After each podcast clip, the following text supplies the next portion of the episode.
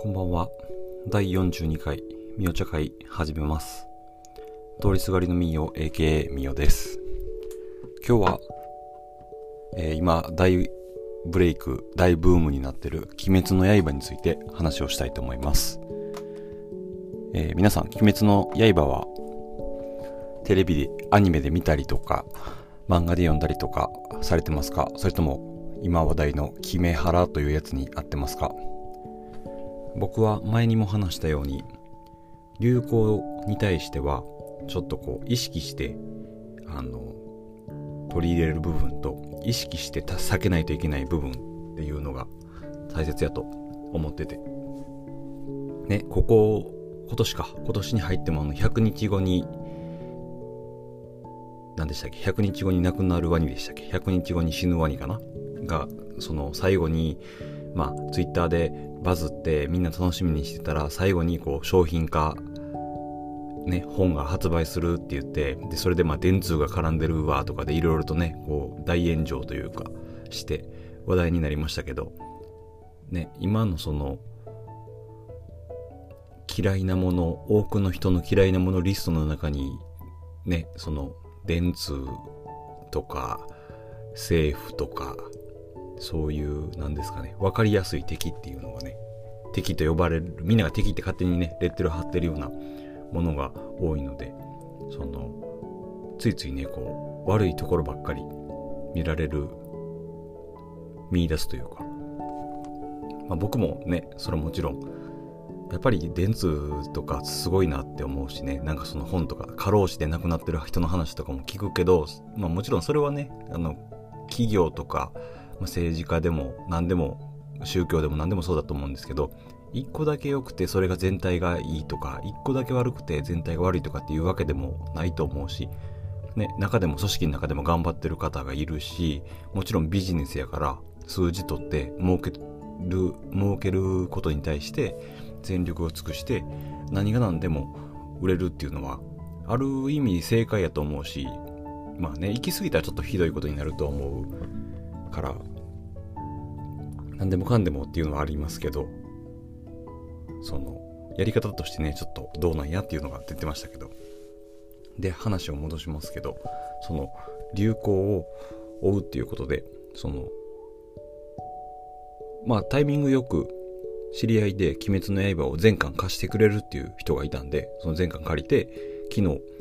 ひとまず発売してる文を全部単行本で読んでみたんですけどどう自分の感想はまあ面白かったけどなんていうかな。まあバカにする意味じゃなくて個人のあくまで感想なんですけどそこまでブームになるほどなんかなっていう風に感じてて。で、まあ、それがいいよ最高やったとかっていう人がいてももちろんいいと思うしそれはその人の感じ方やしそのいや流行り無理やからとか、まあ、読んだ人の意見は僕は聞きたいと思ってるから読んだ人が面白くなかったっていうのもまあその人の意見やし、まあ、感じ方もね人それぞれだと思うんですけど僕はまあ面白かったけどそこまでヒットする理由って何なんやろなって勝手にこうね自分なりに考えた時にやっぱりその企業の力、まあ、それこそ電通だったりとか博報堂だったりとかもう企業の力ももちろんビジネス的な力もあるや事務所的な力もあるだろうしまあその勢いっていうのもあるだろうしねその根強いそのファンの人たち熱心に応援してるファンの人たちがやっぱ愛するべきキャラクターたちその物語の強さだったりとかそういうものに自分を投影させてこう感情移入して応援してるっていうのもあるのかなっていうふうに思いました。でまあもちろん見てない方とか読んでない方もいるのでネタネタバレはもちろん避けたいと思うんですけどなんでなんかこ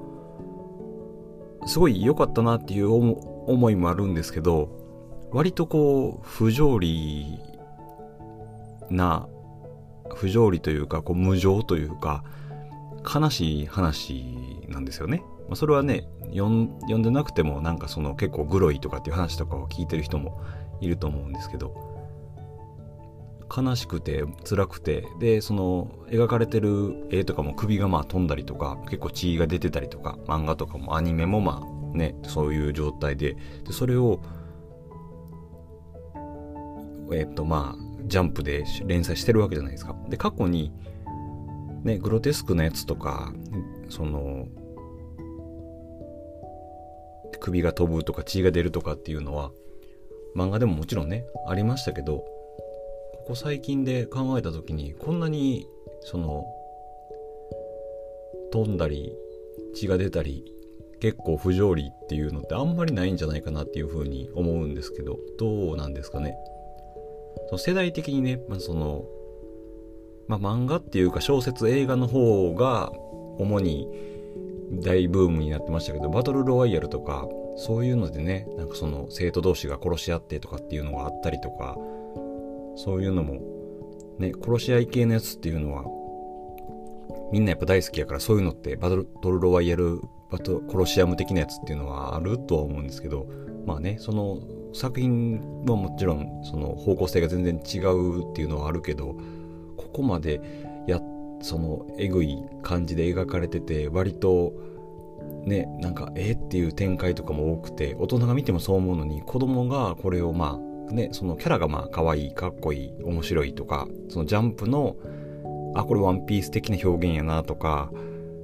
ワンピースオマージュかなとかそういう過去のジャンプ作品のサンプリングというか、オマージュというか、トリビュー、トリビュートっていうか、なんていうのかな、リスペクト、影響を受けてるのかなって思うシーンは何回か感じたんですけど、これが大ヒットで、ね、10日で何億円とかでしたっけ ?100 億 ?100 億とかっていう話とかを聞くと、そこまで受けるのはなんでなんかなっていうのをね、シンプルに疑問に思いました。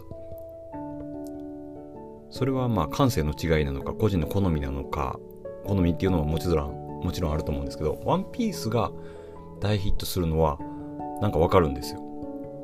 でも、なんかその鬼滅の刃がここまで、その、大ヒットして、すごい熱心に読まれてるっていうのは、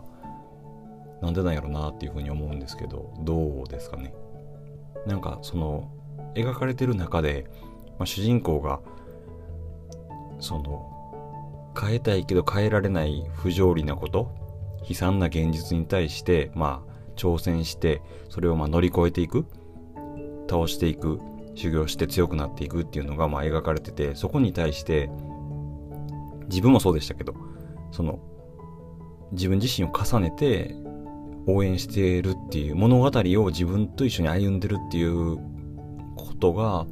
ヒットしてる原因なのかなとか、ヒットしてるその大きなポイントなのかなっていうふうに感じたりはしました。割と見てて読んでて自分はしんどかったっていうのが正直なところではあります。これが受ける世の中ってね大ヒットする世の中ってそれがねその現実とリンクどこまで影響し合ってるかわからないですけど大ヒットするっていうのは何かしらの勢いももちろんあるし戦略もあるやろうけどこの例えばエヴァンゲリオンがヒットした時に、やっぱりいろんなこうね、その、あと、まあ後付けかもしれないですけど、事件だったりとかそういうのとかが、世相というか、エンターテインメント、アートって影響を受けたり受け、与えたりとかする、多かれ少なかれ与えたりするもんだと思うんですけど、今回の鬼滅の刃も、すごい、その影響を、そのね、感じてる与えてるのかなっていうふうに思ったりしました。ねちょっとアニメ版をちゃんとまだ見てないので何とも言えない部分はありますけど。アニメ版もしっかり見てちょっといろいろ自分なりに考えたいなっていうふうに思います